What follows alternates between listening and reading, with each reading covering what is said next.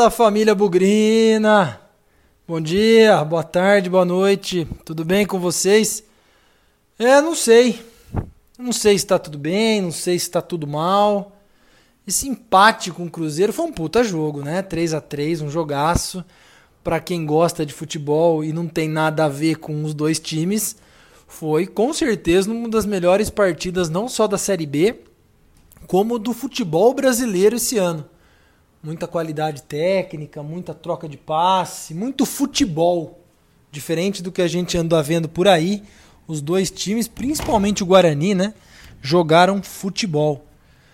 Fizemos 1 a 0, tomamos um empate. Fizemos 2 a 1, tomamos um empate. Fizemos 3 a 2, tomamos um empate de novo. É uma sensação esquisita. É uma sensação de que poderíamos ter vencido o jogo, o Guarani poderia ter 27 pontos e não 25 pontos. Mas se alguém não tivesse acompanhado o jogo e falasse, pô, o Guarani empatou com o Cruzeiro no Mineirão, acho que a reação talvez não fosse tão frustrante, tão decepcionante. Então, em termos de resultado, razoável para bom. Agora, em termos de desempenho, em termos de futebol, foi excelente. Bom, é em termos disso tudo que nós vamos falar com relação a esse 3 a 3 Cruzeiro 3, Guarani 3, um jogaço de futebol. Lá em Belo Horizonte, para alguns, um gostinho de derrota. Para outros, um empate, não com gostinho de vitória, mas com gostinho de parece que as coisas estão se encaixando. Bora falar desse jogo. Bugrecast, o podcast da torcida bugrina. Aproveita aí, você que está ouvindo esse pós-jogo dessa partida eletrizante, você que está conhecendo o Bugrecast pela primeira vez. Se estiver vendo pelo YouTube, deixa o seu like no programa, se inscreva aí para receber as notificações, ajudar o Bugrecast a crescer. Se você já é da casa, ajude aí a espalhar o arroba Bugrecast no Instagram, no Twitter, no Facebook. É, pode ouvir no Spotify, no Deezer, no próprio YouTube, enfim. Esse é um grande jogo, bastante assunto para falar mas também sempre para reforçar aí a campanha, o pedido de ajuda para fazer o Bugrecast ser cada vez maior. Fechado? Agora vamos falar do jogão, dessa partidaça ah, que poderia ter terminado com três pontos para o Guarani. Quem foi que falou que eu não sou um moleque atrevido? Ganhei minha fama de bamba no samba de roda. Sabe que antes do jogo, até um grande abraço pro pessoal lá, o Daniel, o pessoal do canal Lado Azul do YouTube, faz aí uma cobertura do Cruzeiro. Participei de uma live aí das 7 a quase 8 da noite, junto com o pessoal do canal do Cruzeiro aí para falar sobre as expectativas do Guarani, para falar um pouco aí sobre o que a gente esperava no jogo, pontos fortes do Guarani, pontos fracos. E para aqueles que sabem que tudo que eu falo acontece ao contrário, lamentavelmente eu acertei praticamente tudo, né?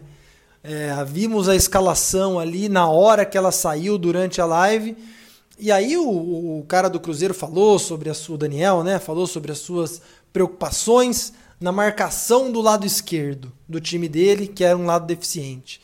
E eu falei, olha, o Guarani tem um lado direito forte, essa dobradinha aí de Pablo com Crispim, pode ser legal. O Bruno Sávio um falso 9 acho que pelo lado direito as coisas podem ser muito boas. Não imagino que o Guarani vá ter sucesso em cruzamentos na área, jogadas pelo alto.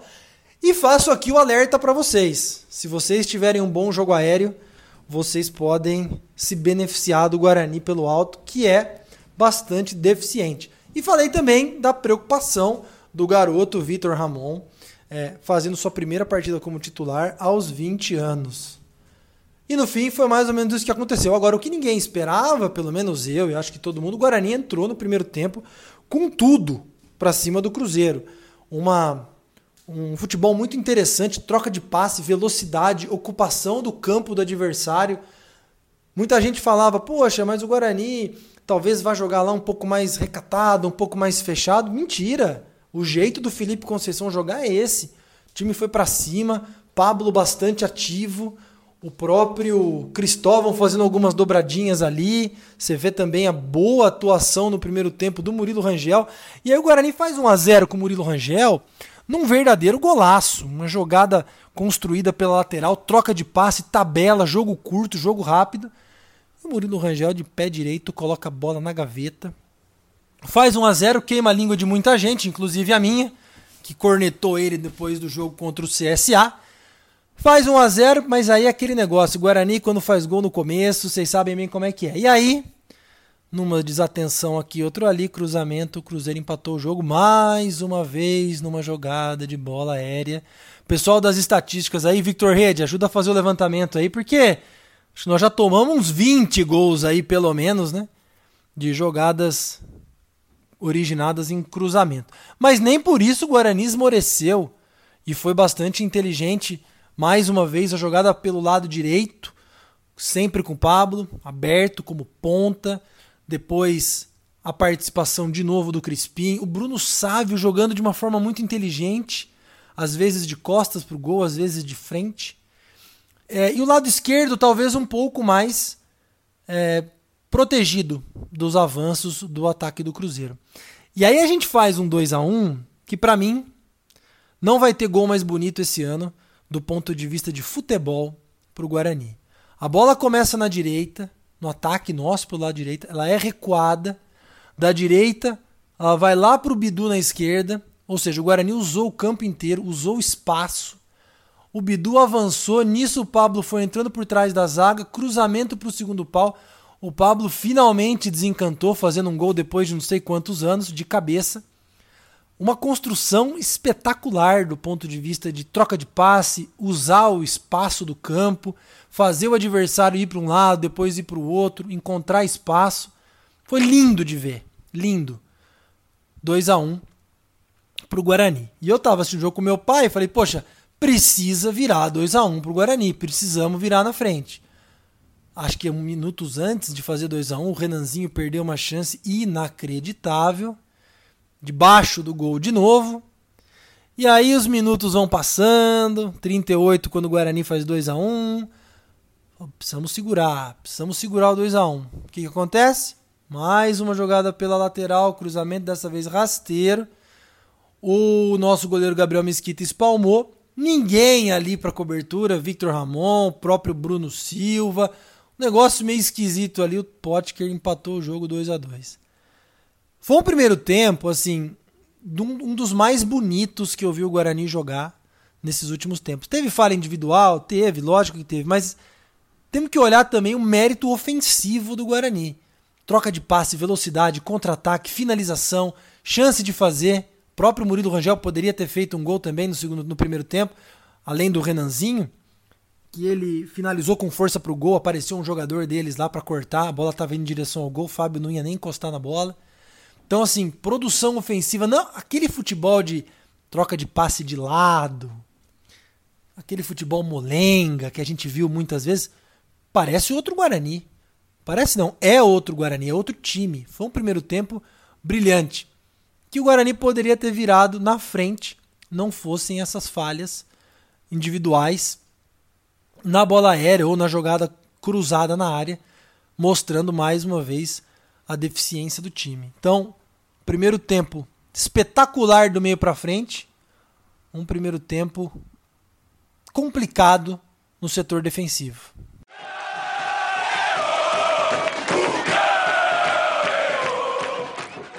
Eu confesso a vocês que, conversando com meu pai ali, eu falei: olha, o histórico de Guarani, quando faz sai na frente duas vezes, num jogo fora de casa, toma um empate duas vezes. Gente vai lembrar do Figueirense que a gente fez no primeiro turno ali, 2 a 0 em Floripa, acabou tomando 2 a 2 Você pensa, putz, ah, não vai dar certo. Agora o Cruzeiro, bom time, time de camisa, a arbitragem vai ajudar, alguma coisa vai fazer a gente perder o jogo. Mentira!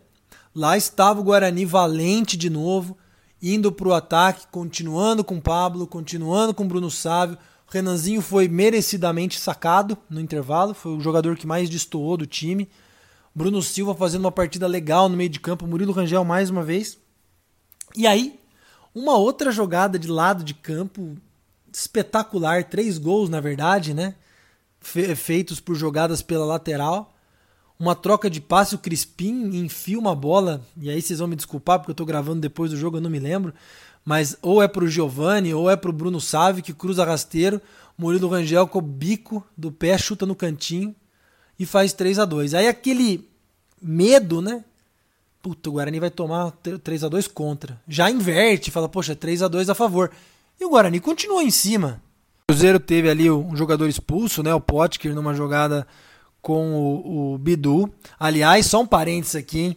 É lógico que isso não entra em campo, mas o Guarani, ou nós, né, torcedores, vimos 11 adversários do Cruzeiro em campo, depois ficaram 10 com a expulsão do Potker, e o que torceu a televisão da Rede Globo de Minas Gerais, hein? Comentarista, o próprio comentarista de arbitragem lá, o me esqueci o nome dele agora, ele, primeiro momento, falou que a expulsão foi justa, depois mudou de ideia, e aí você viu o Bob Faria, o comentarista, lá falando já num farolzinho baixo, baixo, quando estava 3 a 2 pro Guarani, e o Cruzeiro com, com um jogador a menos, já gaguejando na hora de fazer o comentário. É, sentiram o golpe ali como legítimos torcedores, eu diria, né? Não sei se eles torcem para o Cruzeiro ou não, mas pelo menos estavam fazendo o papel ali de representantes de Minas Gerais. Aqui em Campinas, quando a nossa CPTV narra jogos, é impressionante, só falta torcer contra o Guarani, né? Quer ser o mais isentão possível quando a gente vê adversários tirando o sarro da gente. Mas enfim, Cruzeiro ficou com um a menos e ali a gente fala: opa, que agora o Guarani vai aproveitar que tem um jogador a mais, vai trocar passe, vai conseguir fazer o que deve para ganhar o jogo. E não só isso, né? Continuou no ataque. Giovani teve uma grande oportunidade ali numa jogada individual na entrada da área que o, Flá, que o Fábio pegou com o pé. Teve uma outra jogada pela lateral num cruzamento que o se não aparece um zagueiro ali, era só o Giovani empurrar pro gol. Então o Guarani fez 3 a 2 e se aproveitou ali da pressão em cima do Cruzeiro para tentar empatar o jogo e construiu jogadas e oportunidades para matar o jogo. Não conseguiu, deu azar e no fim, mais uma jogada infeliz, mais uma jogada de cruzamento. O atacante dele se antecipou ao Vitor Ramon e fez o 3 a 3 E ali o Guarani voltou ao ataque. Teve uma tentativa ali de um cruzamento do Bruno Sávio, que a bola ia entrar, o Fábio conseguiu espalmar. Em termos de construção ofensiva, chances criadas, acho que o Cruzeiro mandou uma bola na trave no primeiro tempo. O Guarani foi infinitamente superior ao Cruzeiro. A quantidade de oportunidades de gol, nós fizemos três gols, perdemos um com o Murilo Rangel e um com o Renanzinho no primeiro tempo, duas chances claras. No segundo tempo, perdemos também chances. Então dá para dizer que o Guarani teve sete, oito ocasiões claras e cristalinas de gol. A sensação que a gente fica é que sem críticas diretas, mas já criticando um pouco, o que foi no nosso gol foi gol, né? O Cruzeiro tentou chutes de fora da área, não levou perigo, tentou cruzar bolas ali, algumas levou perigo, chegou inclusive a fazer gol. Mas nós não vimos ali, ah, teve uma, uma cobrança de falta no segundo tempo perigosa também. Mas ficou aquela sensação de que forçou um pouquinho a defesa, principalmente pelo alto, a bola entrou. Então, por isso a gente fica com esse com esse gosto meio amargo, né? E é uma forma, aí você escolhe a forma que você quer ver o jogo, né? Foi ruim porque a defesa falhou e o Cruzeiro fez três gols, ou foi bom porque o ataque produziu e fez três gols? Eu estou mais tendendo para o lado da produção ofensiva. E nós nunca podemos esquecer da quantidade de desfalques que a gente teve. Falei isso na live do Cruzeiro antes do jogo. Falei, olha, nós não temos Didi, David, Eduardo Pérez. Nós não temos Júnior Todinho, Rafael Costa, Arthur Rezende. Então, se o Guarani trouxer um empate de Belo Horizonte, tá ótimo, que a gente não sabia que ia ficar na frente três vezes e concedeu empate as três vezes. Mas nós fomos remendado para lá e jogamos um futebol, na minha opinião, de altíssimo nível, de muita qualidade técnica, de muita organização tática e a sensação que a gente tem, e o Felipe Conceição tem falado muitas vezes isso. Nós achamos um caminho de jogar futebol. Agora a gente não pode desviar desse caminho. E na minha opinião, hoje nós fizemos o caminho direitinho. A infelicidade de não ter vencido o jogo, mas a produção foi espetacular. Diferente daqueles momentos do Carpini, do Catalá, que a gente tinha alguma produção, tal, mas ou não fazia um gol ou fazia um só e tomava dois. Dessa vez a gente fez três, encarou o Cruzeiro, grande time com uma grande comissão técnica. Pode não passar por um bom momento, mas a gente foi lá e conseguiu mandar em pleno Mineirão.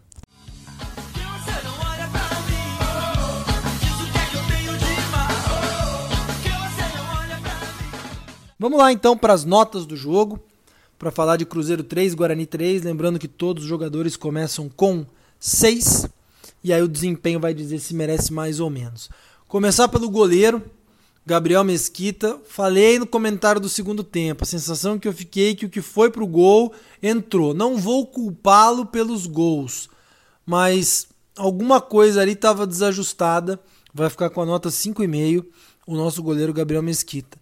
Cristóvão na lateral direita, começou o jogo bem, tá, ainda está sem ritmo de jogo, mas boas tabelas, boa atuação. É, saiu ali no segundo tempo, mas fez uma partida bastante sólida, sofreu um pouquinho na marcação, mas o Pablo ajudou quando foi necessário. Nota 6,5 para o Cristóvão. Valber, outra partida muito sólida do nosso zagueiro. Poucas falhas de passe, bom tempo de bola, bom desarme. O Valber está crescendo jogo após jogo nota 7 para o nosso zagueiro. Victor Ramon, nosso outro zagueiro, 19 anos.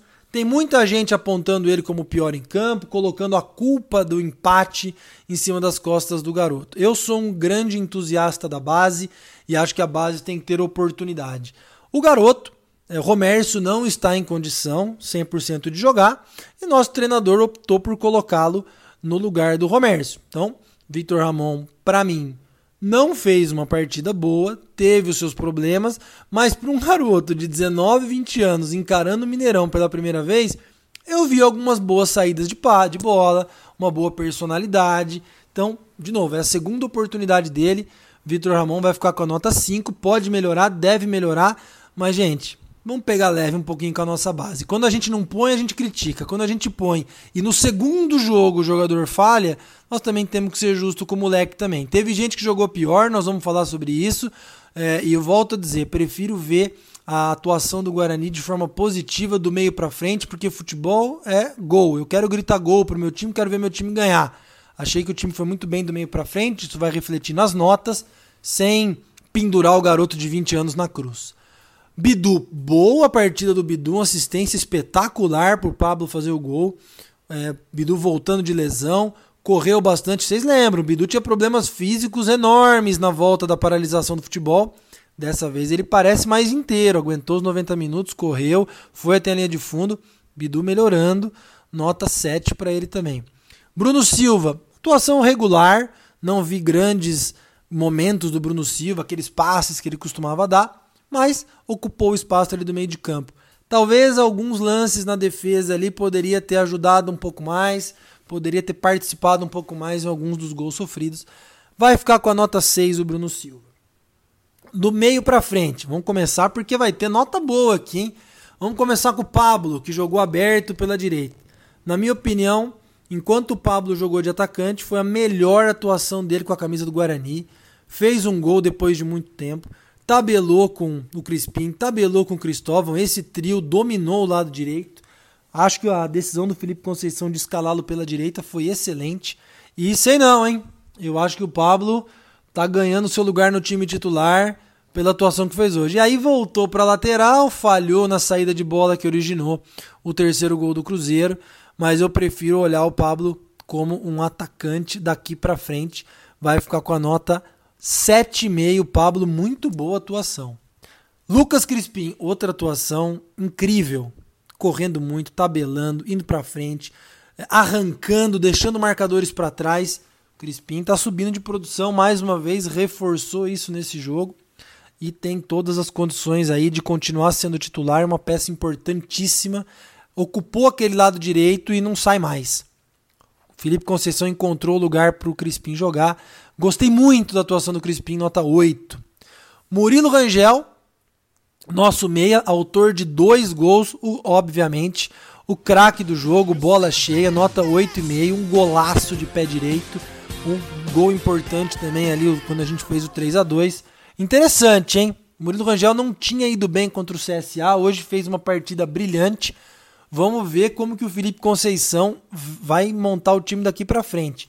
Mas é muito interessante ver a, a subida de rendimento de Crispim, de Bruno Silva, de Pablo, de Murilo Rangel nas mãos do Felipe Conceição. Ele está enxergando um futebol nesses atletas que a Argentina não foi capaz de enxergar. Bola cheia para ele, nota 8,5. E o Bola Murcha, falei que eu sou um entusiasta da base, falei que eu sou um cara que acha que tem que dar oportunidade para a base, defendo o Renanzinho até não poder mais, mas ele tem tido oportunidades e não tem aproveitado. Ninguém vai falar que o Renanzinho tem que ir embora do Guarani.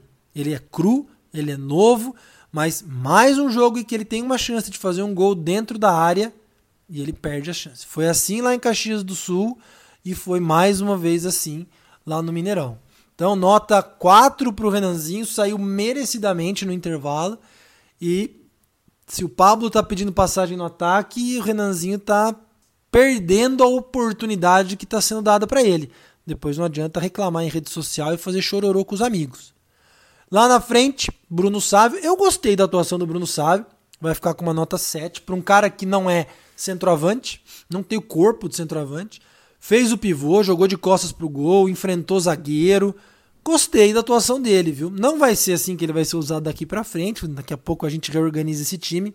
Mas, sendo um jogador de mobilidade, de velocidade, de drible, foi uma atuação bastante decente do Bruno Sávio. Vai ficar com a nota 7. Daqueles que entraram, Giovani entrou bem, na minha opinião. Jogou o segundo tempo inteiro. Gostei da produtividade do Giovani em campo. É, bastante mobilidade. Teve chance né, de fazer dois gols ali. Uma o Fábio defendeu, outra bola não chegou.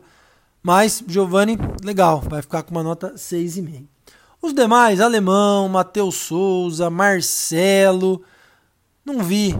Eliel, jogaram bem, tiveram algum domínio, mas nenhuma possibilidade aí de dar uma nota para eles pelo tempo que jogaram. Claro que eles estavam em campo quando o Guarani sofreu o terceiro gol mas não dá para falar que o Guarani tomou o empate porque eles estavam em campo, né? Talvez por um lance de má sorte, de fatalidade, mas não, não consigo criticá-los não. Para terminar, Felipe Conceição, vi muita gente criticando Felipe Conceição, inclusive numa rádio aí, que por que, que ele não escalou o Romércio? Por que, que ele não recuou o Bruno Silva e escalou o Marcelo? Bom, primeiro que o Marcelo não pode ser jamais titular do Guarani. Segundo, porque ele tomou essa decisão. Ele é o treinador. Ele tem feito bons trabalhos com o Guarani, bons jogos. E eu volto a dizer: o Guarani tinha sete desfalques e eu prefiro ver o Guarani de uma forma positiva do meio para frente, da forma como construiu a jogada. Quem me garante que o Bruno Silva não falharia se estivesse na zaga? Quem me garante que o Romércio não falharia se estivesse na zaga? Então é muito fácil você jogar o peso nas costas de um garoto. De novo, eu quero ver o Victor Ramon jogar mais vezes. Não vou pendurá-lo na cruz. Mas falar que o Guarani empatou ou deixou de ganhar porque o Felipe Conceição escalou o garoto numa fogueira. A menos, gente. Eu prefiro mais uma vez reconhecer o bom trabalho dele pelas tabelas, pela construção ofensiva, porque se ele não tivesse feito isso, a gente jamais teria feito três gols. Então não adianta a gente contar a história só da parte que nos convém. Nós temos que olhar o todo e, na minha opinião, o todo foi bastante positivo nessa partida contra o Cruzeiro e é por isso que o Felipe Conceição fica com uma nota 7,5. Vamos encerrando aqui esse pós-jogo e eu quero fazer um relato é, que, na minha opinião, ilustra muito bem tudo que tem acontecido com o Guarani nesse período, nessa era Felipe Conceição, que na minha opinião atingiu um outro nível a partir dessa partida contra o Cruzeiro. Obviamente, vamos ver como é que vai ser daqui aos próximos jogos. Eu vou dar o testemunho do meu pai, que estava completamente desacreditado no time. Por mais de uma vez ele falava: esse não é o meu Guarani, esse não é o meu time. Durante as eras Carpini, durante as eras Catalá. Chego a dizer para vocês que eu tive que insistir ao meu pai para assistir alguns jogos, porque nem ver ele queria. Eu ia na casa dele assistir, vou na casa dele assistir, e alguns ele chegou a assistir por consideração e respeito ao filho. Dessa vez não. Você vê ele empolgado com o time, você vê ele, pô, tô antes do jogo falando, pô, se a gente conseguir um empate, pô, de repente, e acaba o jogo frustrado, mas feliz e contente por aquilo que o Guarani produziu. Então, eu acho que esse relato, ele é nítido e claro para dizer que o Guarani mudou. Guarani da 17, 8, 9 posição, aquele time horrível do Carpini, aquele time horrível do Catalá, hoje é outro. E principalmente a gente nota isso nas, nas jogadas do meio para frente. Time tá fazendo gol. O time fez, é, tentando recapitular aí, três gols com o CRB, dois gols contra o, o Havaí, fez dois gols contra o CSA, três gols contra o Cruzeiro, fez um gol contra o Vitória. Então, as coisas estão saindo. Não fez gol contra o Juventude por azar, construiu jogadas para empatar ou até ganhar o jogo. Então, é um time que do meio para frente tá se acertando, tá se entrosando e já captou a filosofia do treinador, como ele sempre diz. Nós encontramos um caminho e não podemos desviar dele. E é justamente por isso, por enaltecer a produção, o, a vontade do torcedor gritar gol, a alegria de ver o time construir jogadas de ataque, que eu não consigo elocubrar aqui, chutar, supor, especular o que, que ele podia ter feito na defesa, já que o Romércio não tinha condições e colocar o Victor Ramon seria um risco. Ele já escalou o Renanzinho como titular quando todo mundo não imaginava. Ele tá dando oportunidade pro Matheus Souza, ele tá dando oportunidade pro Eliel, agora dando oportunidade pro Victor Ramon. Aconteceu, gente. Se você viesse de Marte hoje e soubesse que o Guarani empatou contra o Cruzeiro, você não ia achar ruim. Ninguém ia querer apontar o dedo na cara do garoto e falar que a culpa era dele.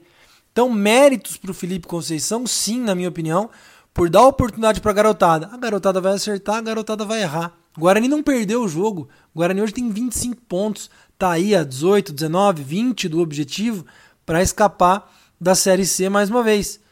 O futebol que o Guarani mostra hoje é um futebol de alto nível, um futebol de qualidade, de construção, futebol de verdade. Então, eu vou pegar leve, eu entendo quem vai criticar o garoto, quem vai criticar a escolha pelo garoto, mas eu não tenho obrigação nenhuma de concordar com isso. Então, Vou enxergar o copo meio cheio, vou enxergar a produção do Guarani nesse jogo e torcer para que a bola e o astral continuem lá em cima e que a gente possa, na partida, próxima partida contra o Botafogo, o time tem aí 10 dias de folga, né? Na verdade, de intervalo entre um jogo e outro. Dá para recuperar quem tem que recuperar, colocar em condição física quem precisa, porque esse jogo contra o Botafogo é importantíssimo.